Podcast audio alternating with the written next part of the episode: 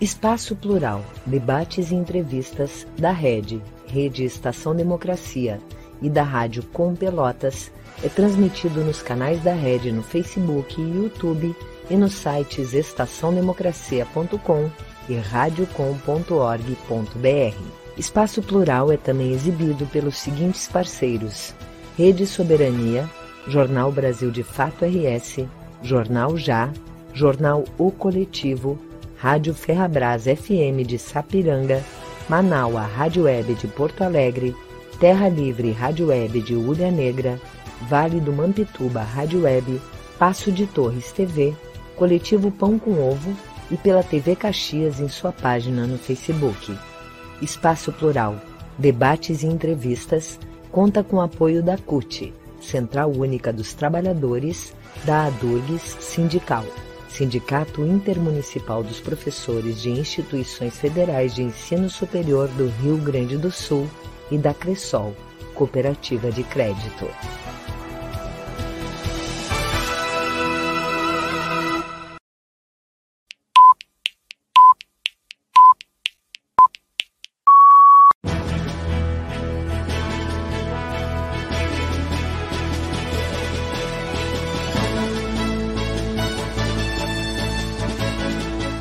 Espaço Plural, debates e entrevistas.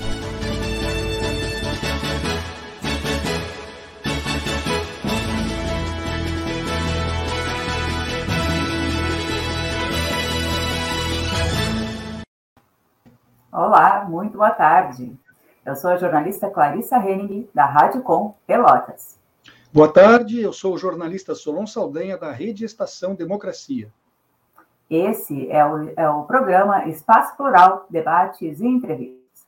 E nós estamos com você de segunda a sexta-feira, sempre das duas às três da tarde, abordando questões e assuntos do momento. Além das nossas rádios e web TVs parceiras, você pode ouvir o programa através do aplicativo Android, que está disponível na Play Store com o nome Rede Estação Democracia. Você também pode nos acompanhar pela web nos sites estaçãodemocracia.com e radiocom.org.br. Além disso, ainda no Facebook, no Instagram e YouTube da rede Estação Democracia. Neste programa, defendemos a pluralidade de pensamentos, buscando sempre trazer debatedores e entrevistados que tenham diferentes posições político-ideológicas. Participe com perguntas e comentários pelo nosso WhatsApp. O telefone é o 51992850340. Repetindo então, 5199-285-0340.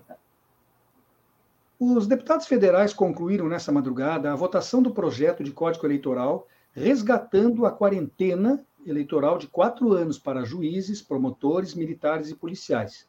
Por outro lado, foi mantida a censura sobre a divulgação de pesquisas eleitorais até a antivéspera das eleições. Para valer, já nas eleições do ano que vem, as mudanças precisam passar no Senado e ser sancionadas pelo presidente Jair Bolsonaro até o início de outubro. Rodrigo Pacheco, presidente do Senado, esteve reunido com líderes das duas casas e garantiu que os senadores vão decidir sobre o assunto até o final de setembro. Para conversar conosco sobre esse novo Código Eleitoral e também sobre as pesquisas, temos a presença do deputado federal pelo Partido dos Trabalhadores, Henrique Fontana.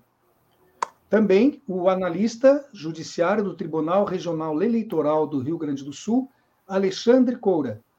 E o cientista político e diretor da Rede Estação Democracia, Benedito Tadeu César.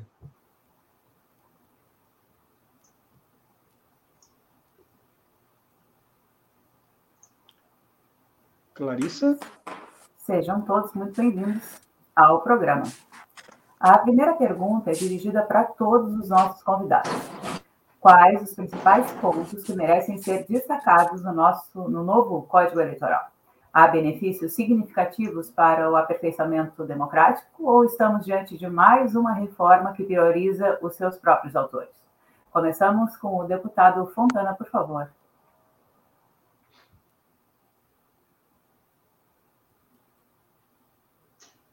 Deputado, você me ouviu?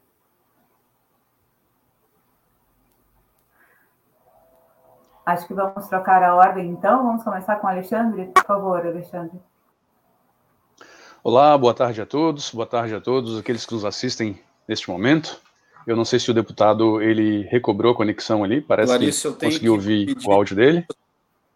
Eu não, eu não Bom, sei se enquanto problema é enquanto o deputado né, enquanto o deputado é ajusta, ajusta a conexão dele, então eu faço essa apresentação e em seguida, se ele conseguir resolver, a gente passa a palavra para ele, pode ser? Claro, isso. isso é a melhor solução. Pronto, então vamos lá, pessoal. Uh, eu sou Alexandre Basílio, eu falo aqui em nome da Justiça Eleitoral, então as opiniões que eu expressar aqui não, na maioria das vezes, não dizem respeito às minhas opiniões como professor de Direito Eleitoral, mas eu queria fazer uma abordagem técnica com vocês a respeito do Código Eleitoral e em que pese haver muitas críticas sobre o texto, ele traz sim muitas mudanças que são mudanças extremamente positivas para nossa para nossa democracia. E especificamente sobre pesquisas eleitorais, a gente sabe que pesquisa é um assunto extremamente difícil para todos que operam na seara do direito eleitoral, porque exige conhecimento matemático, conhecimento de estatística, e via de regra, quando ocorrem essas representações, os processos eleitorais para remoção do, do, da pesquisa que será divulgada ou que já foi divulgada, sempre gera uma grande dificuldade para os juízes, para os promotores e também até mesmo para os adversários políticos ou aqueles que são representados. Então, várias foram as mudanças, e mudanças muito importantes para garantir um pouco mais de segurança jurídica para todos os partícipes das eleições, eu vou citar pelo menos duas ou três delas para a gente dar início ao debate. Eu acho que uma das mudanças bem interessantes é que, a partir de agora, uma empresa ela não pode tão simplesmente fazer as pesquisas eleitorais, a não ser que ela tenha em suas atividades, em seu rol de atividades específicos daquela pessoa jurídica, no famoso KNAI, ela não tenha previamente estabelecido que a atividade fim dela seja pesquisas eleitorais. E, além disso, ela não pode pagar com recursos próprios por essa pesquisa. O que, que justifica essa mudança? O que justifica é que muitas vezes pequenas empresas apareciam especificamente no momento eleitoral e simplesmente faziam pesquisas e diziam que era de interesse próprio. Ela mesma estava financiando.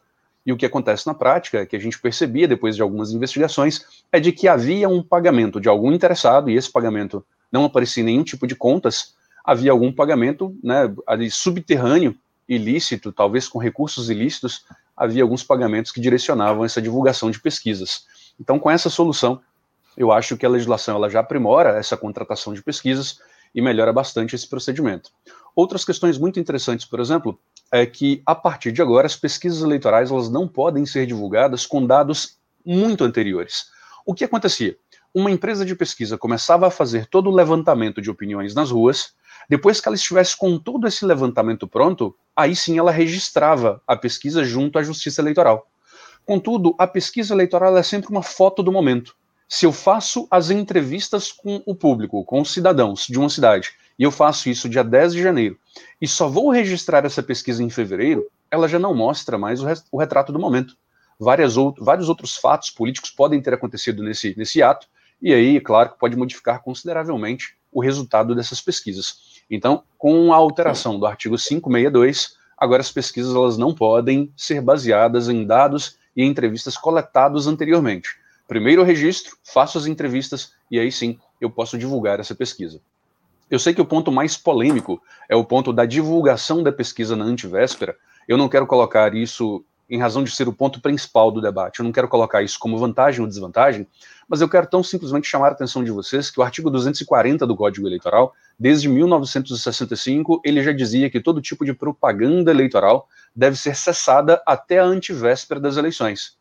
Com o aprimoramento da legislação e com o surgimento de novos meios de comunicação, liberaram que alguns eventos, como por exemplo comícios, eles acontecessem até a véspera do pleito né, durassem, por exemplo, até a madrugada de sexta para sábado. E outros eventos como caminhadas, carreatas, passeadas, durassem até as 22 horas do sábado. Então, com o aprimoramento, surgiu esse, esse acrescentaram essas atividades políticas. Mas, de regra, desde o artigo 240, toda atividade política deveria cessar até a antivéspera. Parece que os congressistas entenderam que isso também valia, valeria para as pesquisas eleitorais, tendo em vista que muitas pesquisas são feitas ali às vésperas do pleito e se essas pesquisas não tiverem o tempo adequado para que sejam impugnadas, pode ser que elas gerem um grande convencimento, em especial nos rincões do Brasil, onde as pessoas elas insistem em dizer que não votam, não desperdiçam o voto. Então, eu nunca votaria em quem as pesquisas estão dizendo que será derrotado. Isso modifica né, o padrão, a conduta dos eleitores, tem então grande condição de, de mudar o resultado do pleito, caso seja baseado em uma desinformação e uma mentira.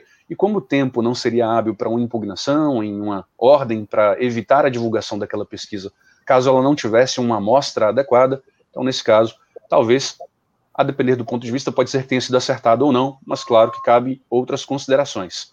E só para a gente finalizar, como uma das grandes vantagens do novo Código Eleitoral é que até bem pouco tempo, qualquer pessoa que divulgasse uma pesquisa eleitoral sem registro seria multada em 53 a 106 mil reais.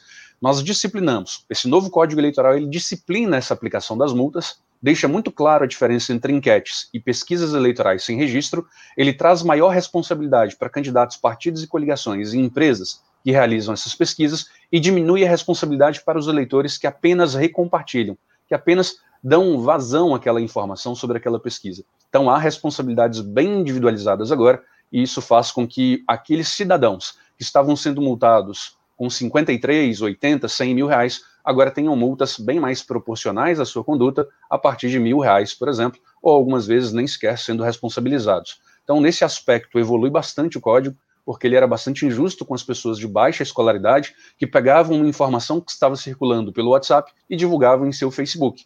E em seguida eram representadas e multadas com a multa mínima, repito, mínima de 53 mil reais. Eu acho que com essas informações a gente já consegue dar início a algum debate eu volto a palavra à organização. Obrigada, professor.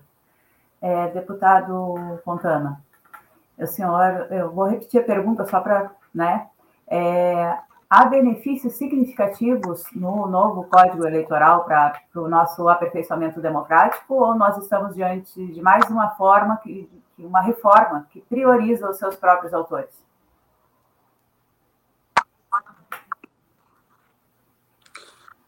Bom, Clarice, eu primeiro quero que vocês me digam se vocês me ouvem bem, porque.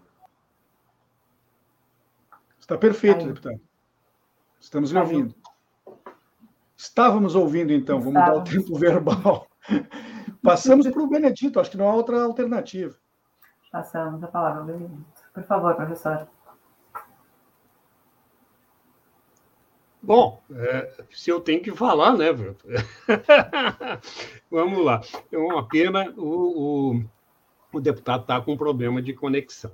Deixa eu dizer o seguinte: é, antes de fazer considerações sobre as pesquisas, é, bom, primeiro cumprimentar né, o Alexandre, o deputado, mesmo que ele esteja fora, o Solon e a Clarissa, os nossos ouvintes e internautas, mas é, eu, eu quero dizer o seguinte: essas, é, é, todo esse conjunto né, de reformas, eles seriam praticamente desnecessários se nós tivéssemos uma legislação né, eleitoral, eleitoral não, política, tá? um ordenamento político é, diferente do que nós temos. Tá? Quer dizer, eu acho que a gente acaba sempre fazendo perfumaria.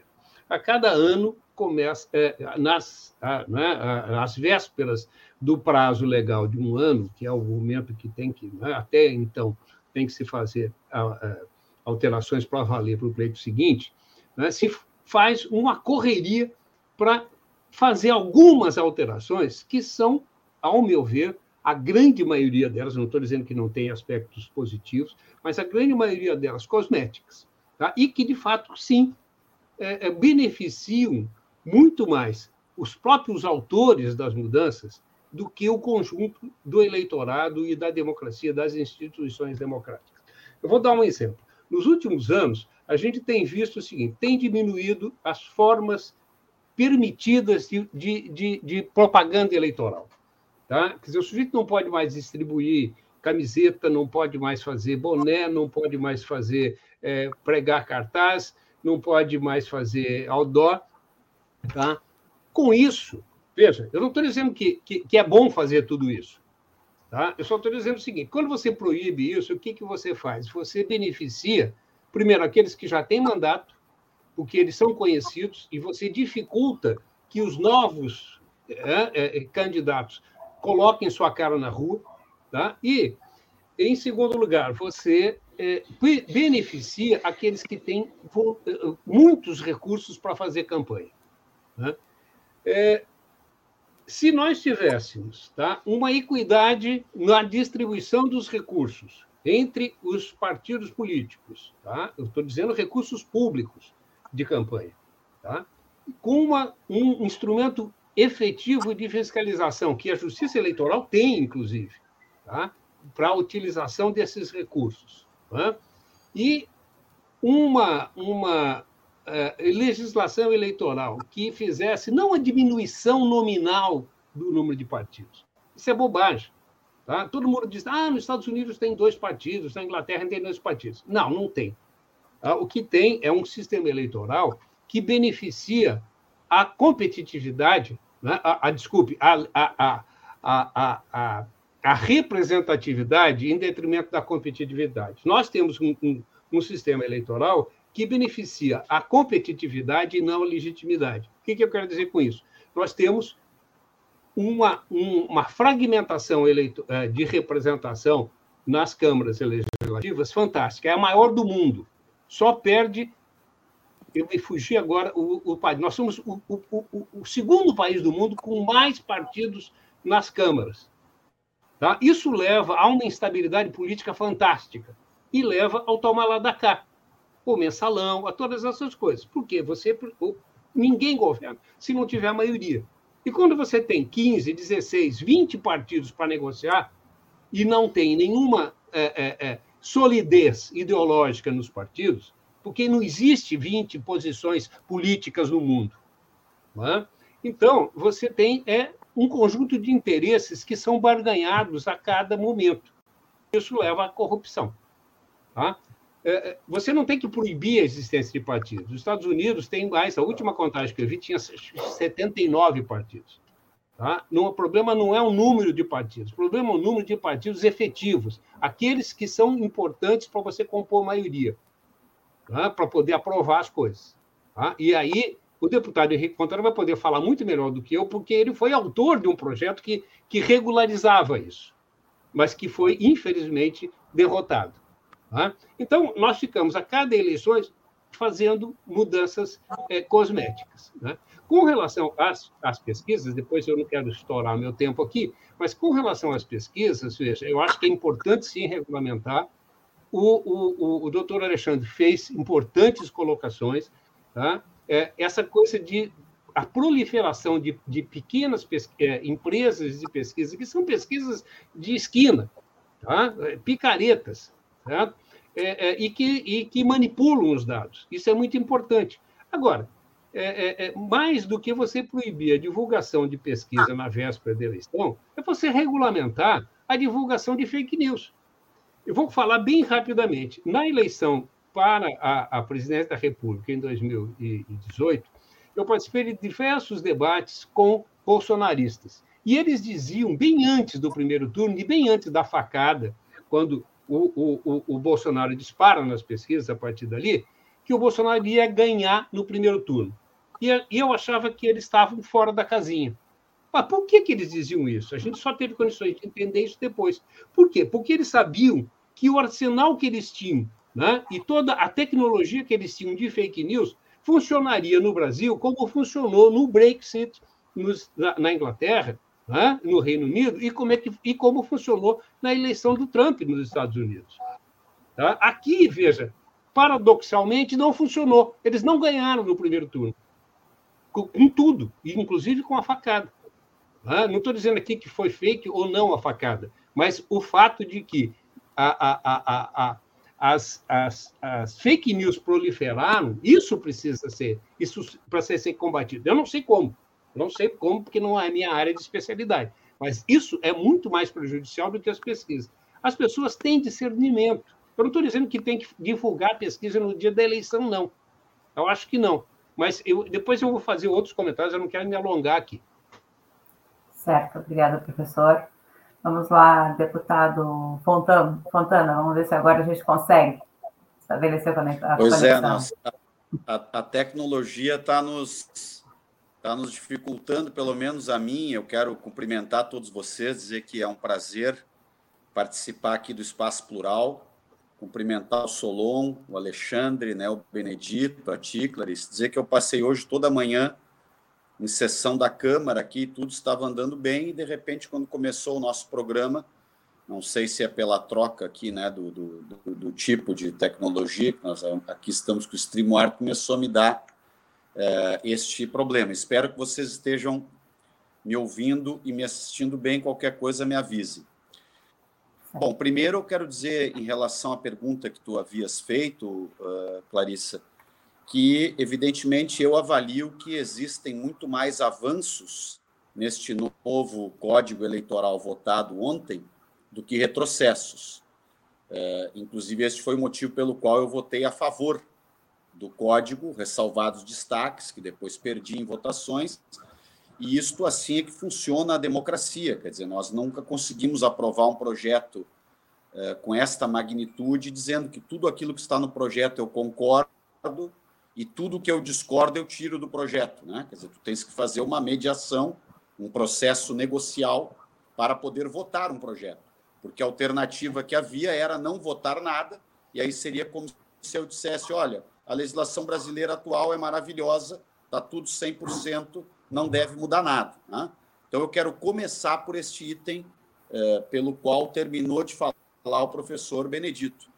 Eu considero que o uso né, das redes sociais, não só de fake news, mas de tecnologias extremamente sofisticadas, né, do que alguns chamam de micro-targets, né, que seriam é, disparos dirigidos né, para pequenos grupos, todo um processo que está muito bem descrito em diversos lugares, mas eu refiro a este, porque foi uma leitura que eu fiz com, é, com bastante cuidado, e eu sugiro muito esta leitura, que é o livro Engenheiros do Caos, né, do da Empoli, que mostra exatamente como funciona o uso é, desta tecnologia para construir é, o que nós chamamos de uma pós-verdade, onde, de fato, efetivamente, hoje uma parte da humanidade acredita que não deve tomar vacina, outra parte da humanidade acredita que a Terra é plana, e vocês imaginam, vocês, lógico, vocês imaginam, o nosso internauta, que no período de eleição as pessoas passam a acreditar, por exemplo,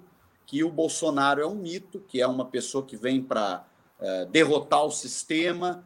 Então, tudo isso é feito de maneira muito sofisticada, e esta é, do meu ponto de vista, a principal variável que nós precisamos corrigir na, na política brasileira e na, na, na, democracia no mundo inteiro, que é como conter, né?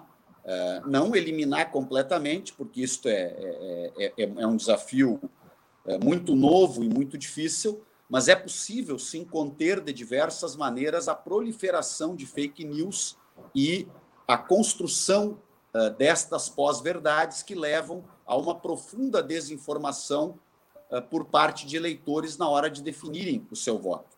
O novo Código Eleitoral traz diversos avanços neste aspecto. Eu não vou entrar aqui em detalhes técnicos, mas, por exemplo, ele determina um grau de transparência muito grande sobre eh, as coisas que são feitas na internet. Transforma diversos, por exemplo, houve um embate, inclusive esse disputado com uh, destaque no plenário, onde os seguidores do presidente Bolsonaro eh, não queriam que as redes sociais tivessem a possibilidade, eh, Solon, Alexandre, Benedito, Clarissa e demais internautas que estão conosco, que as redes sociais não tivessem a possibilidade de afastar conteúdos da rede. Né? E nós defendíamos que elas devem ter. A regra que nós defendemos foi de que é, na data X, que eu não lembro de cabeça qual é, todas estas grandes, é, todos estes grandes né, é, provedores, ou seja, o Facebook, provedores não, as, as, as redes né, grandes como Facebook, Twitter e outras, vão ter que publicar os seus critérios de exclusão de conteúdos, do que, que determina a exclusão. Os partidos poderão fiscalizar esses critérios concordar, discordar, ou seja, chega-se num acordo, os critérios são esses, e aí estas empresas estão autorizadas a afastar. Se alguém se sentir é, prejudicado por uma eventual retirada de conteúdo, vai poder recorrer à justiça para devolver o conteúdo. Se nós não tivéssemos esta possibilidade, por exemplo, é, a gente sabe que muitas vezes conteúdos ficariam 24, 48, 72 horas no ar, e isto distorce completamente o resultado eh, de eleições. Esses mecanismos, né, da, da, como foi o mecanismo usado pela Cambridge Analytica, né, que foi eh, largamente utilizada esta ferramenta de preparar o disparo em massa para grupos dirigidos. Né? Então, por exemplo, eu nunca recebi uma postagem de que o, o meu candidato a presidente, Fernando Haddad, iria distribuir uma madeira de piroca se fosse eleito presidente da República. Nunca chegou no meu, no meu telefone um disparo como esse. Por quê? Porque esses disparos são planejados para chegarem exatamente nos setores vulneráveis a acreditar numa, numa versão como esta. Né? Então, uh, quando a gente uh, exige né, que qualquer tipo de disparo seja auditável, vamos chamar, já que esta palavra está em moda né, para o bolsonarismo pelo motivo errado, porque o nosso voto no Brasil é totalmente auditável, o nosso voto eletrônico, aliás, é muito mais auditável do que o tempo que tinha voto impresso. Agora, sobre esses disparos, por exemplo, nós buscamos com a lei que foi alterada eh, poder auditar de maneira detalhada e definimos também né, como uh, um crime eleitoral o uso de dinheiro por fora do, do, do, do teto uh, de, de, de, gastos definido para disparos, por exemplo. Então, tem uma série de mecanismos ali para melhorar né, o controle sobre uh, o controle sobre as fake news e mecanismos né, eh, de, de disparos, como eu estava colocando aqui há pouco. Eu só encerro essa primeira participação falando de um ponto que me desagradou. Né? eu disputei uma emenda para diminuir o volume de dinheiro nas eleições. Hoje existe um teto, né? Tanto um teto para quem contribui, que são as pessoas físicas, não mais pessoas jurídicas, e um teto para quem é candidato do máximo que pode eh, gastar. Então, um deputado federal, hoje, vocês vejam um absurdo, está previsto que pode, eh, uma campanha de deputado federal no Brasil pode custar 2 milhões e 500 mil reais. Isto torna extremamente desigual a disputa, porque candidatos que não são os preferenciais dos partidos, e ou candidatos novos, em geral conseguirão, mesmo que do fundo público ou de contribuições de pessoa física, às vezes 300, 400, 250 mil reais. E um outro candidato pode disputar com 2 milhões e 500 mil. Portanto, há também aí o abuso do poder econômico, mesmo com recurso público. O que eu defendia, que era uma emenda bastante moderada, inclusive, do meu ponto de vista, era uma redução de 20% nos tetos hoje previstos de gastos. Nós ganhamos a votação nominalmente, mas perdemos porque era preciso de 257 votos e fizemos 233 votos. Ou seja, ainda a maioria do parlamento opta né, pelo caminho de campanhas mais caras. Então, este é um outro exemplo. E outra coisa que eu defendi junto à relatora e fui derrotado é que houvesse uma alteração nesta autorização para pessoas físicas doarem recursos para a campanha. Eu definia, defendia um valor máximo de 5 mil reais de eh, doações de pessoas físicas. Né? Eh, e a relatora manteve os 10% da renda do ano anterior, ou seja, alguém que tem uma renda de eh, 20 milhões no ano anterior pode doar 2 milhões de reais para a campanha e, com isso, o abuso do poder econômico que não é mais permitido, felizmente, por pessoas jurídicas, pode e continua sendo feito uh, num, num grau menor, mas continua sendo feito por contribuições de pessoas físicas. Perfeito, muito obrigado, deputado. Uh, eu acho que vou aproveitar o fato de que a, a, ligação do deputado está estável por enquanto, e antes do intervalo, vou fazer uma pergunta direcionada a ele mesmo. Quer dizer que se daqui a pouco a gente não, não tiver mais a satisfação de contar com a presença dele, pelo menos a participação foi maior. Uma das alterações que reforçam as críticas de que os deputados e senadores legislam preferencialmente em causa própria, quando se trata de leis eleitorais, foi o fato de que houve abrandamento nas punições por má utilização de recursos públicos e também do fundo partidário. Essas críticas têm fundamento, deputado Fontana? Olha, no meu ponto de vista, assim, no, no essencial, não. né? Porque foram alteradas algumas regras porque em alguns casos estava havendo num processo de julgamentos, né, de, de partidos políticos, de contas de partidos políticos, estava se admitindo uh, punições uh, tão severas que inviabilizavam o funcionamento desses partidos. Então houve, uh, eu não, não, não me aprofundei em cada detalhe deste capítulo. Vocês imaginam que quando se debatem 900 capítulos numa, numa legislação, uh, é importante que eu diga isso com muita transparência, nenhum deputado, que seria humanamente impossível, estuda no detalhe cada um dos artigos. Nós nos distribuímos dentro da bancada e alguns se aprofundam em alguns temas e outros em outros temas, né? Mas das reuniões que eu participei da nossa bancada com a assessoria, não nos pareceu né, que, eh, que tenha havido eh, uma alteração eh, inadequada nesse sentido. Perfeito, muito obrigado. Nós vamos agora por um breve intervalo e voltaremos dentro de um minuto.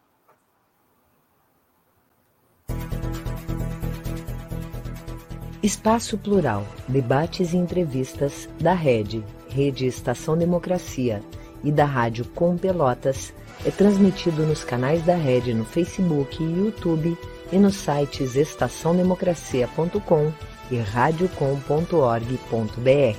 Espaço Plural é também exibido pelos seguintes parceiros: Rede Soberania, Jornal Brasil de Fato RS, Jornal Já, Jornal O Coletivo, Rádio Ferrabras FM de Sapiranga, Manaua Rádio Web de Porto Alegre, Terra Livre Rádio Web de Ulha Negra, Vale do Mampituba Rádio Web, Passo de Torres TV, Coletivo Pão com Ovo e pela TV Caxias em sua página no Facebook.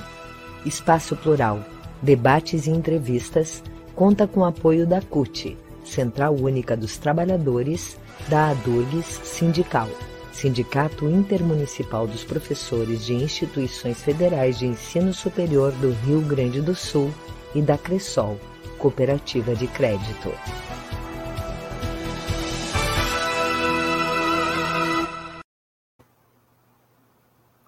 Olá, voltamos então com o programa Espaço Plural, Debates e Entrevistas.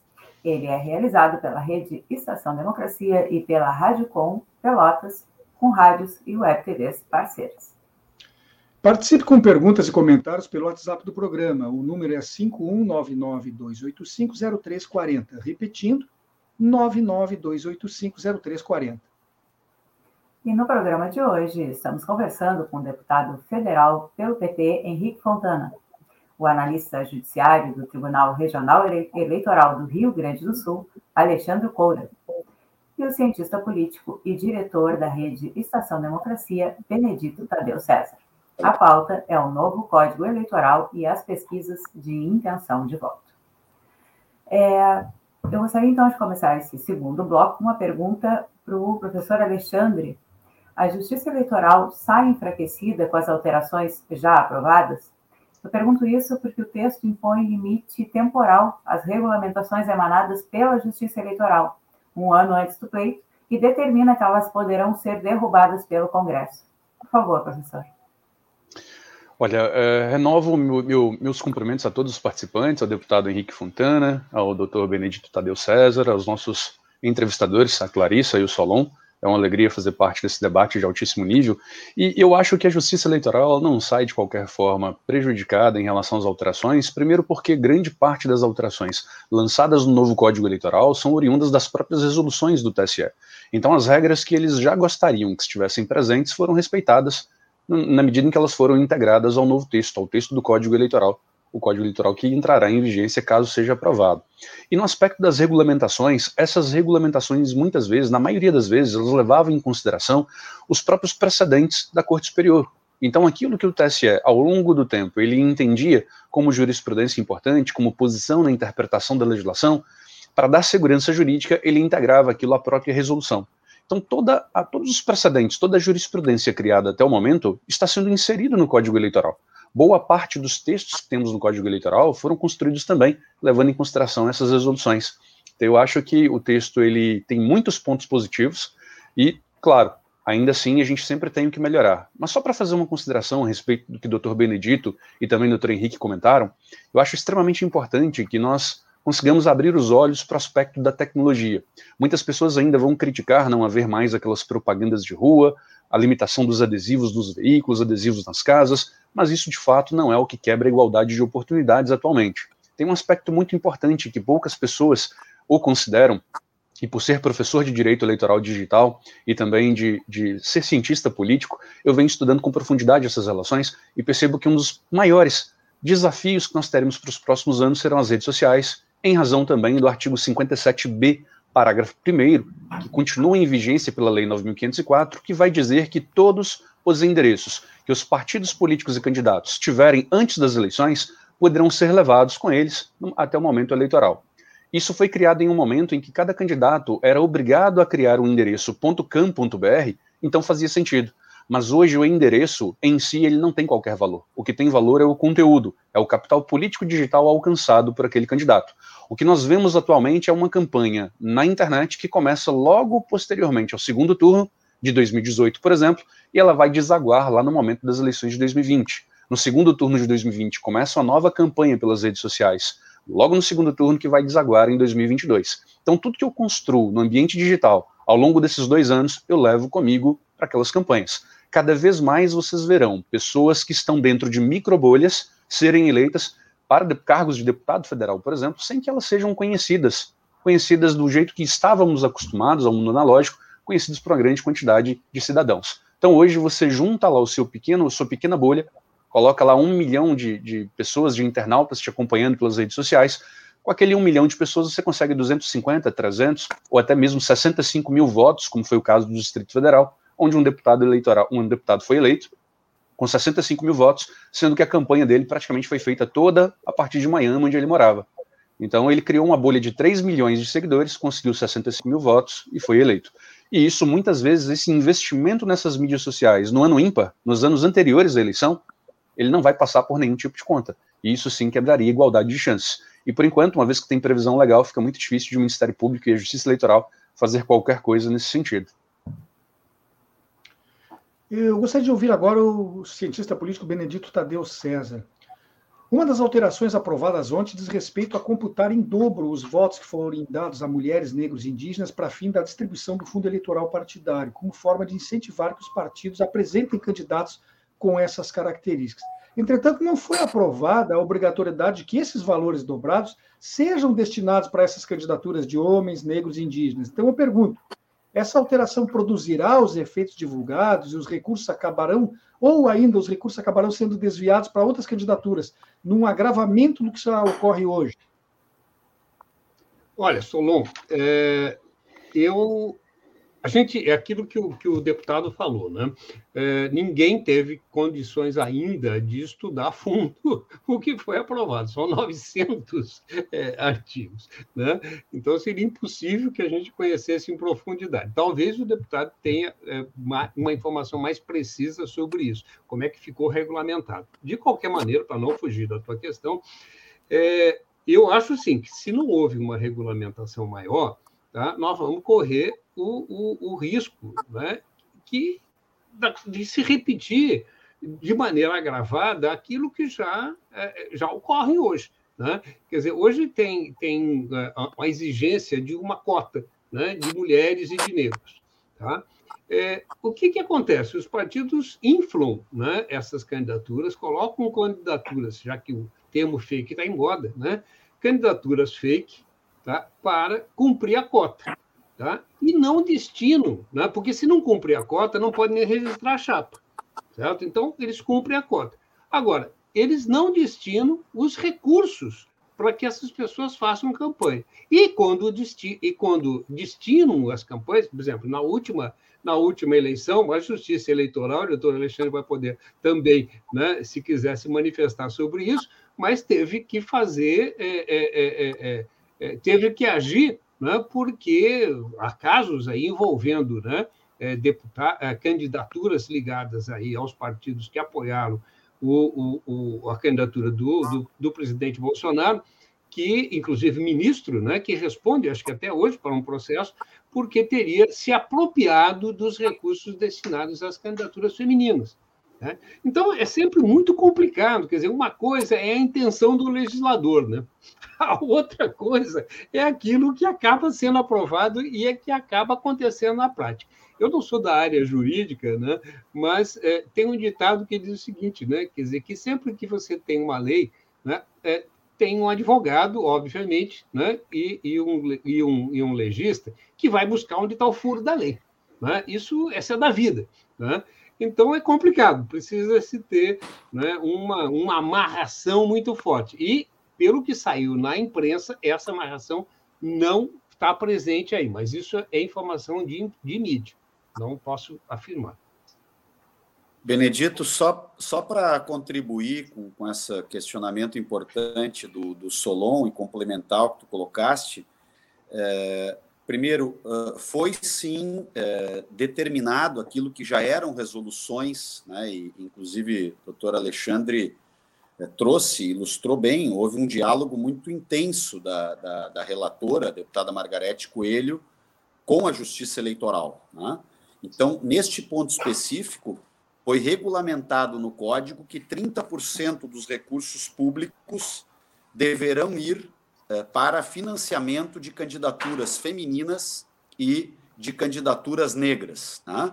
é, numa ação afirmativa, correta, justíssima, que, do meu ponto de vista, inclusive, deveria ter sido mais ousado. Né? Deveríamos ter determinado a garantia de determinado número de vagas. A emenda que o Partido Sim. dos Trabalhadores, e ela foi redigida por mim, junto à assessoria da bancada, que nós apresentamos ao debate, era uma emenda que determinava, no mínimo, um de cada três eleitos compondo esta quota de ação afirmativa. Então, uh, inclusive, a nossa redação ela era ainda um pouco mais ousada, porque dizia o partido que elege um deputado num estado elege, por óbvio, mais votado. Quando elege dois, tem que ser um homem e uma mulher. Quando elege três, no mínimo, uma, um candidato de sexo diferente. Né? Mas, enfim, foi mantido os 30% de recursos. O critério de incentivo econômico foi algo criativo que a relatora trouxe ao debate. Eu não me opus, não cheguei a me empolgar com ele, mas ele ajuda. Ele diz o seguinte: as candidaturas apresentadas pelos partidos, candidaturas de homens e mulheres negros e negras, as candidaturas femininas, os votos que o partido conquistar com essas candidaturas vão incidir num fundo partidário e eleitoral maior em futuras eleições. Então, isso é um incentivo real para que o partido, além de cumprir os 30% de vagas de, de, de candidaturas que ele tem que apresentar, ele apresente candidaturas mais competitivas, porque ele terá vantagens né, em cima deste, deste fator. É, digo assim também de maneira muito rápida, porque caiu a minha linha na hora que vocês estavam falando desse tema. Eu votei com bastante segurança de, de opinião minha, respeito às opiniões em contrário. Não considero censura impedir a divulgação de pesquisas na antevéspera de eleições. Se uma série de atividades de campanha tem que paralisar na antevéspera de eleições, eu não posso imaginar que seja razoável alguém lançar uma pesquisa que tem um impacto enorme no dia da eleição e que pode desempatar o jogo, porque infelizmente uma parte dos eleitores considera um voto útil votar em quem vai ganhar, né? ou às vezes deslocar o seu voto, que até é compreensível, a pessoa pensa, bom, eh, se eu estou no primeiro, mas a eleição em dois turnos, ela surgiu exatamente para que o voto mais útil seja o voto no conjunto de ideias e no candidato que representa aquelas ideias que a pessoa queira votar. E no segundo turno ela faria o chamado voto útil politizado, que aí sim, diante da escolha de, de duas candidaturas, e eu digo aqui de forma irônica por minha conta, para dar uma, um, um pouquinho de, de, de ironia nesse debate, na última eleição não era tão difícil assim a escolha de segundo turno presidencial, e alguns, alguns eleitores fizeram um chamado voto útil em Bolsonaro. Né? que bom que uma boa parte deles está arrependido hoje. Nós temos que, com muita generosidade, reaproximar esses setores democráticos. Não é, não é o nosso assunto de hoje, mas eu sou um grande defensor deste movimento que vai se consolidando, que teve uma reunião muito importante ontem, de uma grande frente para garantir o impeachment do Bolsonaro. E nesta frente eu quero e eu aplaudo a presença de todos os pré-candidatos a presidente da República, lideranças de partidos de direita, de centro, de esquerda, porque em cima da bandeira extremamente necessária, justa e inadiável para o país, que é terminar o governo Bolsonaro o quanto antes, porque ele de fato cometeu múltiplos crimes de responsabilidade e o Brasil está literalmente sob enorme risco a sua democracia enquanto Bolsonaro continua uh, no poder central do país. Então, isto eu apoio né, integralmente esse movimento.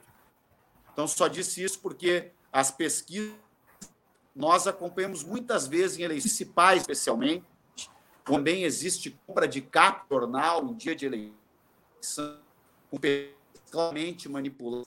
Numa capa de um jornal sai uma pesquisa que coloca o candidato A cinco pontos na frente, no outro jornal sai o candidato B. Ou seja, então, pelo menos retirar as pesquisas das últimas 48 horas me parece um avanço importante.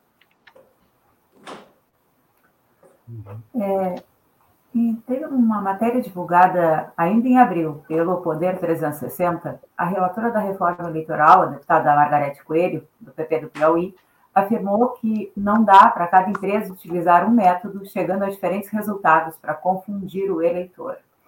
Eu gostaria de saber como vocês uh, veem essa, essa, esse posicionamento né, da deputada e também já gostaria de encaixar uma outra, é, uma outra questão que a, a ABEP, a Associação Brasileira de Empresas de Pesquisa, se não me engano, é, eles lançaram uma nota técnica onde eu acho que eles falam exatamente do que o senhor estava falando, uh, professor Alexandre, sobre a questão da inversão entre o registro e a execução da pesquisa, né? Uma das coisas que eles colocaram nessa nota foi que a divulgação prévia dos locais em que as pesquisas são realizadas, elas, é, essa informação poderia quebrar a isenção da pesquisa.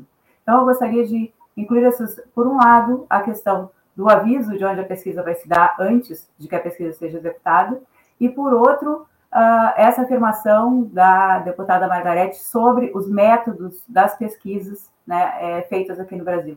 Por favor, professor. Bom, mais uma vez eu ressalvo que a questão de pesquisas eleitorais lida com um tema extremamente curioso e importante, mas também muito difícil, que é a matemática baseada na estatística.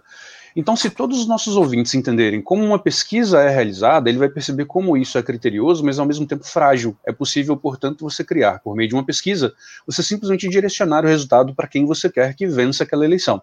Então, vamos imaginar, imaginar o seguinte: nós temos no Brasil hoje uma composição da nossa sociedade baseada em 52% de mulheres e 48% de homens. Essa, esse é o nosso todo.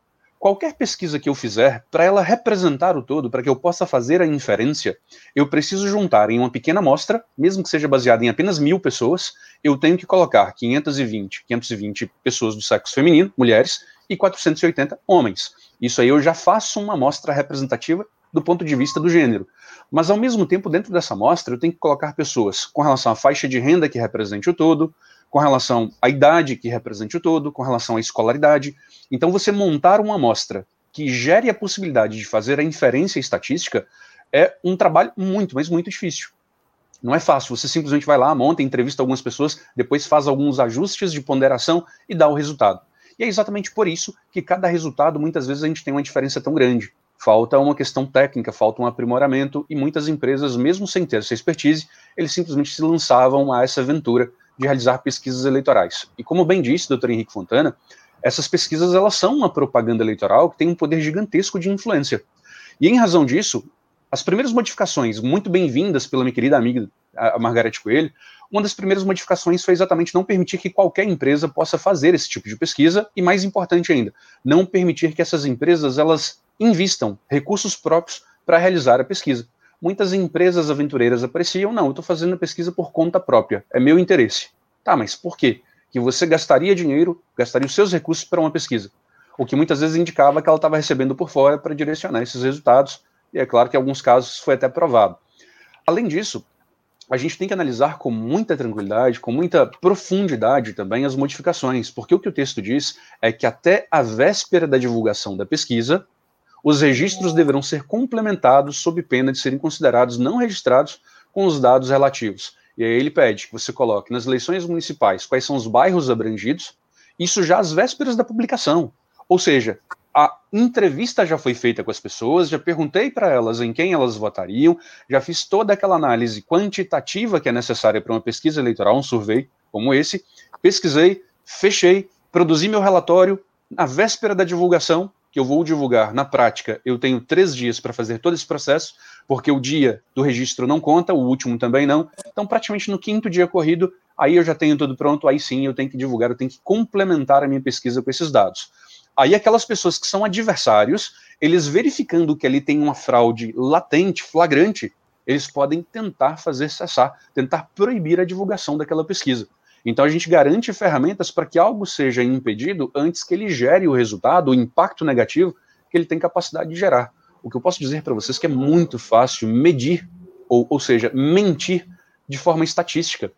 Tem até algumas brincadeiras que alguns autores fazem, dizendo que estatística é como se fosse mágica. Se eu tenho, temos duas pessoas, né, e a gente tem dois frangos. Se eu como os dois frangos e você come nenhum, estatisticamente comemos um cada um. Só que eu tô de barriga cheia e vocês morrem de fome. Se eu estiver em um forno, estou num forno, metade do meu corpo está para dentro, né? 100 graus, a outra metade está para fora. 50 ou 30 graus, 40 graus. Se eu faço uma média das coisas, em um ponto eu estou queimado, no outro ponto estou em ambiente normal, mas na prática eu estou morto. Então, estatística, se você analisar os dados sem levar em consideração o que cada um significa, né, a, a variância, a ponderação, os pontos de, de, de, moda, de média, de mediana e tudo isso, mas considerando principalmente a amostra, você pode mentir tranquilamente com estatística. E o que busca o código, pelo que eu vi, é tentar fazer com que isso não aconteça. Eu quero fazer só um último comentário que ele é importante. Um exemplo para vocês terem ideia de como é fácil mentir com pesquisas. Eu tenho três valores em resultados de divulgação de pesquisas que são essenciais, que é o nível de confiança, que é a margem de erro e o número de entrevistados.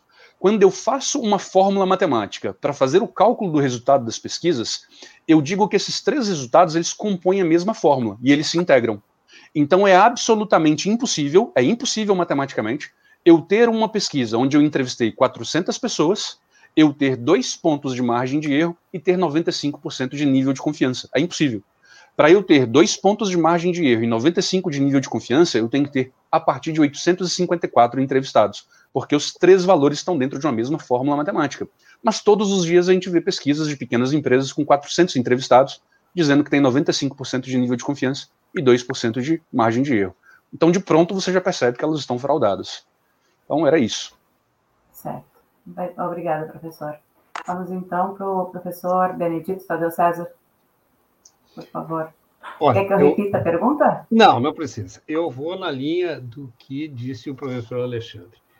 Veja, qualquer pesquisa é passível de manipulação tá? sem entrar aqui em questões técnicas de, de amostra, de imagem de confiança, tá?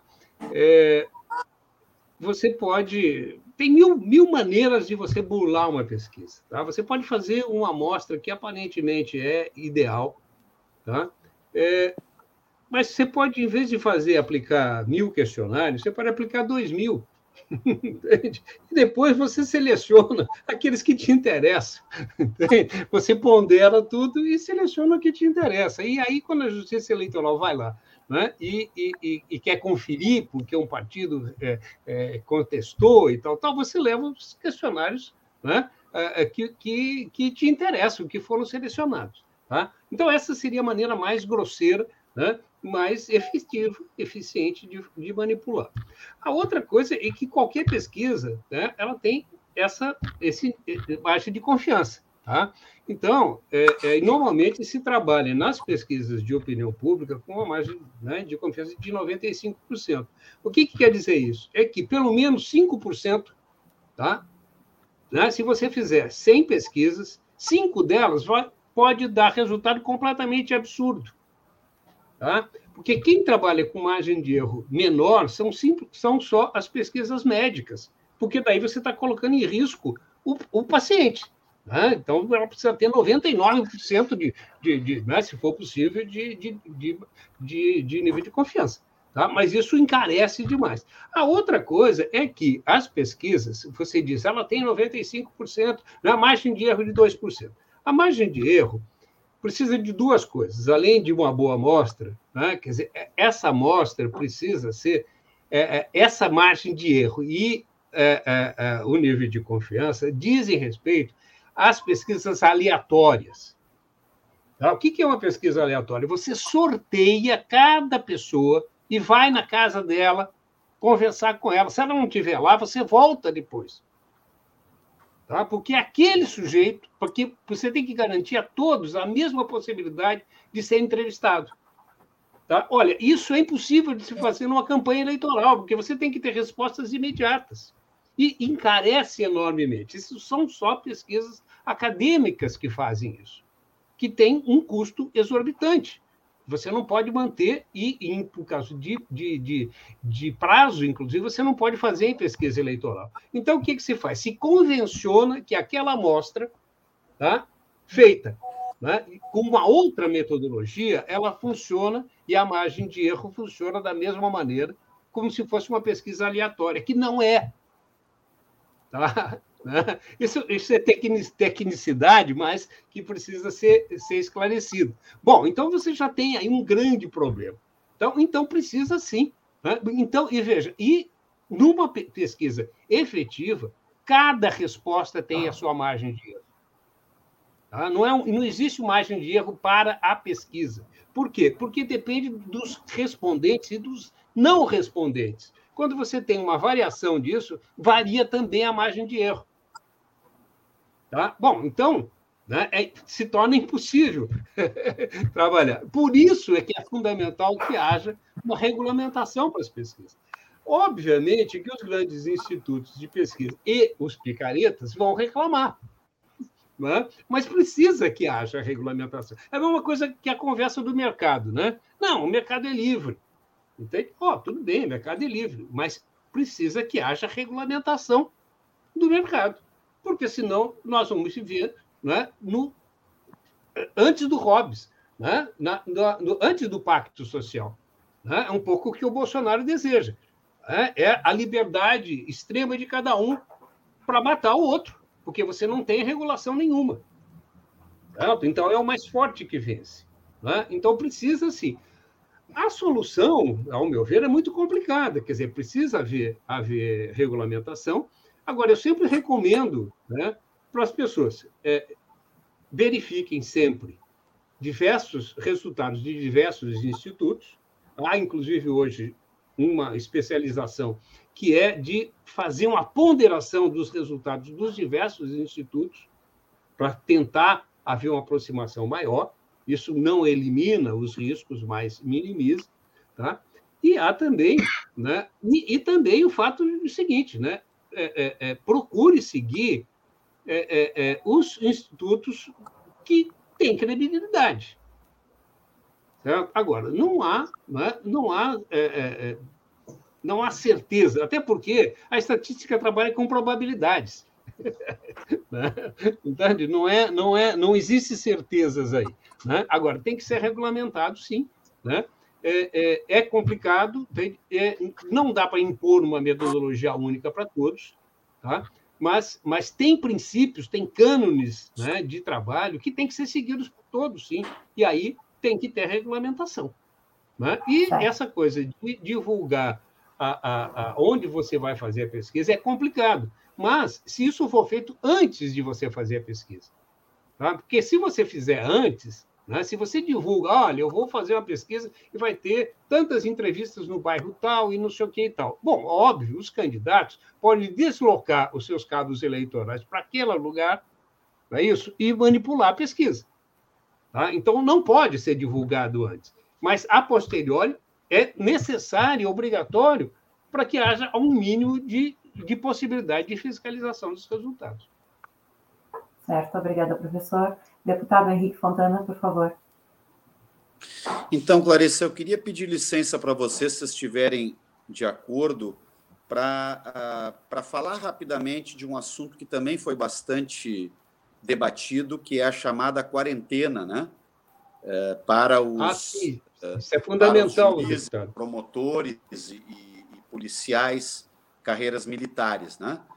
Uh, e, então, primeiro dizer para aqueles que compõem estas carreiras e que eventualmente têm uma opinião diferente da minha, do meu enorme respeito à eventual crítica deles. Não estamos aqui tratando de um assunto óbvio, né, de um assunto para donos da verdade, mas eu votei com bastante segurança em favor da quarentena de quatro anos para estas eh, carreiras né, típicas de Estado, públicas, pelo fato de que, do meu ponto de vista, uma sociedade de democracia eh, mais madura ela deve almejar sempre a blindagem destas carreiras da temática da chamada disputa política eleitoral. Evidente que um juiz, um promotor, um delegado da Polícia Federal, um policial eh, militar, um delegado da Polícia Civil, todos são cidadãos que têm direitos, opiniões, vão atuar na, na, na sociedade do ponto de vista eh, político, apoiando candidaturas, debatendo, participando de, de atividades e assim por diante. Mas uh, o que nós estamos vendo, inclusive no Brasil, nestes últimos anos, do meu ponto de vista, são sinais claros de algumas, de, vamos dizer assim, de, de, de uh, sinais claros de questões que eu considero negativas para a democracia. Por exemplo, uma militarização crescente da representação política. Segundo, é, uma partidarização, então, portanto, eu não uso a palavra politização, porque uma coisa politizada ela é positivamente politizada, quer dizer, seria compreender adequadamente os fenômenos né, sociais, o jogo de poder e assim por diante. Mas uma partidarização é, de agentes do judiciário e ou do Ministério Público. Né?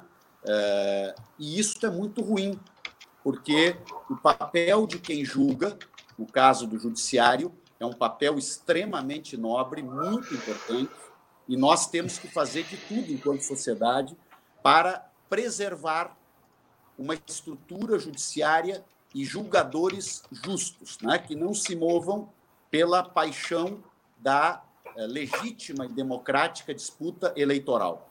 A mesma coisa vale para o Ministério Público né? e vale também para as polícias, porque, além das outras características que eu já dei, quem porta as armas do povo para proteger, do ponto de vista de segurança, a população e para proteger, do ponto de vista de integridade, a nossa nação, eh, jamais pode utilizar estas armas para uh, influenciar opiniões políticas né, e diretrizes políticas de um país. O Brasil tem, em diferentes momentos da história, inclusive no momento atual em que vivemos, sinais extremamente negativos. O governo Bolsonaro, por exemplo, é um governo de uma escalada clara de militarização eh, da ocupação de, eh, de, de, de funções estratégicas no Estado brasileiro. Então, é óbvio que alguém dirá, quando, quando se debate uma inelegibilidade, esta palavra sempre é difícil de dizer, às vezes a gente fala ela errada, né? É, sempre a gente gera um ato de força. Isso não há nenhuma dúvida, eu quero reconhecer isso aqui. Né? Quando se define, por exemplo, uma inelegibilidade para uma pessoa que é filha de um governador, como foi o caso da Luciana Genro durante um período, nós estamos fazendo uma regra para é, evitar determinadas características da política brasileira e, portanto, definimos né, que alguns parentes próximos do governador, do presidente da República, não podem concorrer a cargo eletivo. Bom, quando a gente vem para estas carreiras que acabamos aqui de, de analisar, o objetivo é o mesmo. Lógico que quando se faz uma lei, e como toda lei ela é de caráter geral para incidir sobre a sociedade como um todo, não está se dizendo que todos aqueles que já foram eleitos no passado e que são uh, promotores ou que são uh, antigos juízes ou que são policiais que tenham feito mau uso de suas funções públicas para alavancar uma popularidade instantânea, como eu apelido aqui, aquela popularidade de última hora na, na, na, na no processo eleitoral, para chegar a ocupar essas funções. Então, com muito respeito, eu digo, especialmente aqueles internautas que nos ouvem e que estão em alguma dessas carreiras, que o que a Câmara Federal fez por maioria e com o meu voto, com muita convicção, foi dizer o seguinte: vamos separar bem as coisas. Se uh, Fulano quer ser um promotor de justiça, ele sabe que quando ele escolhe esta carreira, para a qual, inclusive, a sociedade se esforça para dar estabilidade a ele, boa remuneração, reconhecimento desta carreira, ele está abrindo mão da possibilidade de disputar uma eleição. Ele poderá disputar uma eleição se ele desistir desta carreira, se ele abrir mão desta carreira. Por exemplo, hoje, governador do Maranhão, Flávio Dino, já foi juiz no país. Abriu mão da carreira de juiz para se candidatar à época a deputado federal e depois veio a ser governador uh, do seu estado. E é uma pessoa que eu tenho um enorme respeito e apreço né, pela, sua, pela sua trajetória. Então, do meu ponto de vista, para bloquear estes mecanismos que podem é, misturar carreiras que têm um papel muito estratégico e específico na sociedade com a disputa de poder político pela via eleitoral, eu entendo que a quarentena foi correta. A quarentena de quatro anos porque ela, de fato, um policial ontem perguntava, mas então tu estás dizendo que se um policial quiser ser candidato a deputado federal, eh, ele, por óbvio, ele me dizia, não vai se afastar por quatro anos e ficar sem remuneração. Então, tu está dizendo que ele tem que escolher. E é isto mesmo. No meu caso, o meu voto embute esta visão, que ele tem que escolher se ele quer ser um policial ou se ele quer ser um vereador, deputado uh, federal, estadual ou assim por diante. Então, uma espécie de blindagem destas carreiras da disputa político-eleitoral. As pessoas continuarão participando ativamente da democracia do país, só não poderão ser é, candidatos. E eu considero isto um avanço do ponto de vista democrático e exemplifico com sequelas que o nosso Brasil de hoje, hoje é, vivencia. Né?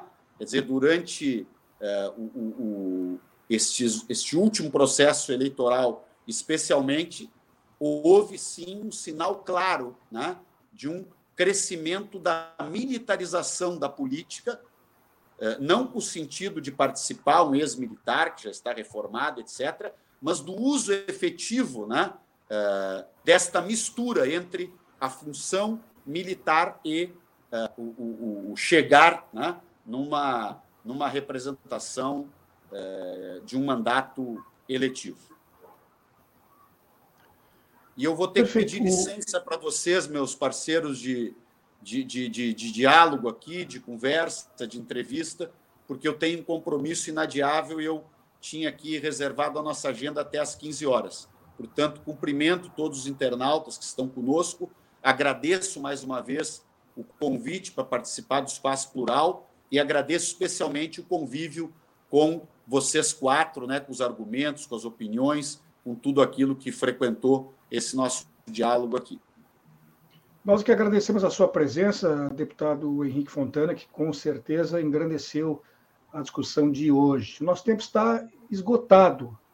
Mesmo assim, se o, o, o nosso convidado, o analista judiciário Alexandre Coura, quiser dedicar um minuto aí para as suas considerações finais e depois também o Benedito Tadeu César. Estão abertos os microfones. Por favor, Alexandre. Bom, eu quero só reforçar aquilo que eu já havia dito. O Código Eleitoral ele vem com com muitas questões muito é, salutares para a nossa democracia, comentando especificamente o que o Dr. Benedito tinha dito na fala anterior dele, a respeito de credibilidade dos institutos. Quero lembrar que o artigo 571, lá no seu inciso 7, ele traz agora a obrigatoriedade de todas as empresas de pesquisas elas demonstrarem o acerto que elas tiveram nas últimas cinco eleições, pelo menos, quantas pesquisas que elas divulgaram. Então, isso vai ser um parâmetro muito importante para a gente saber qual é o grau de confiabilidade das pesquisas feitas por aquele instituto. Isso vem muito a somar. No mais, quero agradecer aí a audiência e dizer que eu falei aqui em nome da Justiça Eleitoral, mas eu sou o professor Alexandre Basílio e aqueles que tiverem interesse, bastam me acompanhar lá nas redes sociais, onde eu venho falando muito sobre direito digital, direito eleitoral e ciência política. Muito obrigado. Eu que agradeço, o programa agradece e certamente vai ter em mim também um dos seus seguidores agora, a partir de hoje. Benedito, contigo. E o microfone é aberto, senão não funciona. Ah, isso é muito importante. É, é, o que a gente mais ouve nas redes sociais, é abre o microfone. Né? Bom, é, eu quero agradecer a oportunidade dessa conversa, muito boa, muito profícua, agradecer a possibilidade de trocar ideias com o doutor Alexandre, com o deputado Fontana, e, obviamente, com o Solon e a Clarissa, a Red. É, eu vou né, é, é reforçar, né, eu, eu, aquela, o tema que foi trazido pelo, pelo deputado sobre a quarentena aí, né, é, é muito importante. Tá? E, é, e a gente acabou não tendo tempo, é sempre assim, é impossível né, se falar de tudo, mas é, é, é muito importante isso e, e, é muito importante também, e eu acho que, sobretudo, esse, debate né, é, clareou uma série de coisas, entende? porque a grande mídia é, faz o seu papel, né? mas ela, é, ela, às vezes, ela tenta ser crítica né? quando é, em demasia. Né? Há, tudo que se lê na grande mídia hoje é tem um tom crítico ao, ao novo código. Tá? E eu acho que nós podemos aqui, além de criticar, né, é, é, poder entender que tem contribuições positivas, sim. Né? E isso é muito importante. O aperfeiçoamento democrático, eu sempre digo e sempre disse isso para os meus alunos: né? democracia é uma coisa que exige perenidade, ou seja, existe tempo, tempo e estabilidade. Você não faz democracia de uma hora para outra, e ninguém nasce democrático, nenhum país. Precisa se construir instituições, precisa se criar, além das instituições, uma cultura democrática. Uma coisa alimenta a outra. Né? E isso se faz, né? as pessoas dizem, ah, porque a Inglaterra é para os Estados Unidos. A, a, a, a, Constituição dos Estados Unidos tem mais de 200 anos, tá? e na Inglaterra se começou a construir a democracia em 1215. Né? e teve muitas mazelas ao longo do tempo. Não é que ainda que não, não haja mazelas hoje, óbvio que há. Né? Nunca se chegará ao paraíso. Né? É, mas se depura, se melhora. Tá? Tomara efetivamente que esse código tenha contribuído né, para a melhoria do, das instituições democráticas no Brasil, mesmo no caos que nós vivemos hoje. É isso, muito obrigado. Perfeito. O Espaço Plural de hoje discutiu o novo Código Eleitoral e as pesquisas de intenção de voto. Estiveram aqui conosco o deputado federal pelo PT, Henrique Fontana, o analista judiciário do Tribunal Regional Eleitoral do Rio Grande do Sul, Alexandre Coura, e o cientista político e diretor da Rede Estação Democracia, Benedito Tadeu César. Repetimos os nossos sinceros agradecimentos pela participação de todos. E na próxima segunda-feira é o feriado da Revolução Farroupilha, e o Espaço Plural vai ceder o espaço, ou melhor, o horário, aos nossos parceiros. Mas amanhã, sexta-feira, nós vamos adiantar o assunto e conversar sobre a herança farroupilha. Não perca. Lembrando que o Espaço Plural Debates e Entrevistas segue com vocês todas as tardes, de segunda a sexta, das duas às três horas. O programa é uma realização do Comitê em Defesa da Democracia e do Estado Democrático de Direito.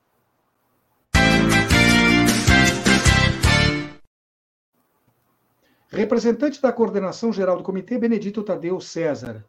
Coordenadora Geral do Espaço Plural, Núbia Silveira. A apresentação de Clarissa Henning a apresentação, Solon Saldanha. Produção colaborativa da Rede Estação Democracia.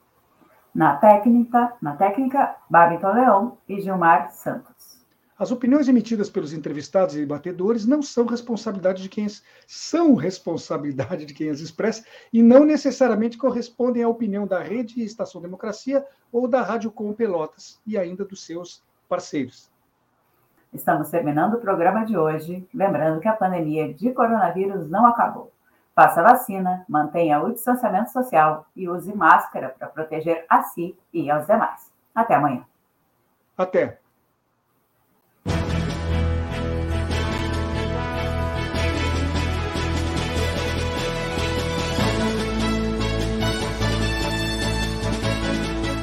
Espaço Plural, debates e entrevistas.